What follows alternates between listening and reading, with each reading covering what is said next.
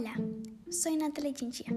Te doy la bienvenida a mi podcast, donde conocerás las leyendas de Guatemala. En mi canal hablaré sobre las leyendas más conocidas de Guatemala. En este podcast narraré la leyenda del carruaje de la muerte. Comencemos.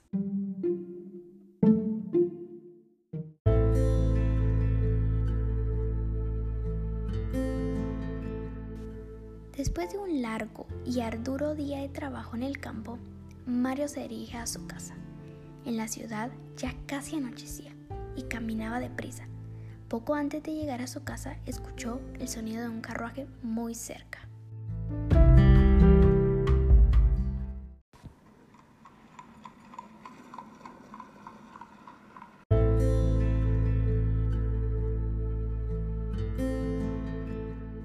lo que era muy normal en aquella época. Pero este sonido era diferente. Sintió mucho temor. Corrió y decidió esconderse en el parque, detrás de los árboles. Sin darse cuenta, Mario pasó la noche en el parque. De repente, despertó por el frío que sintió y recordó lo ocurrido la noche anterior.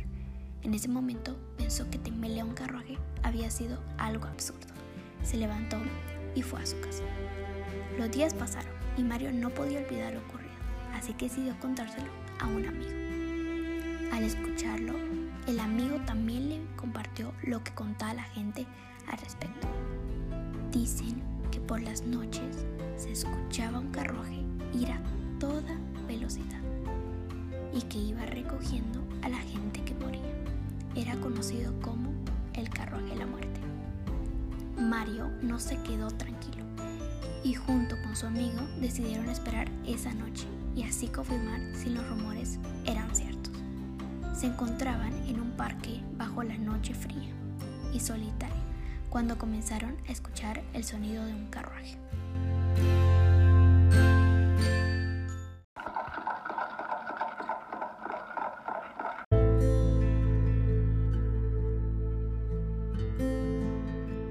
En efecto, se trataba de un carruaje negro, tirado por caballos negros y con un conductor vestido completamente de negro también.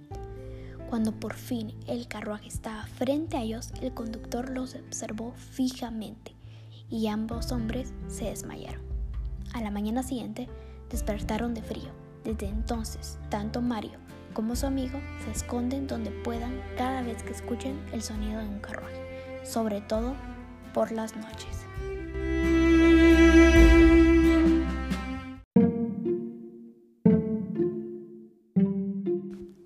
Las leyendas son importantes para Guatemala, ya que son formas literarias que permiten mostrar, dar a entender y explicar la esencia de una cultura al mundo.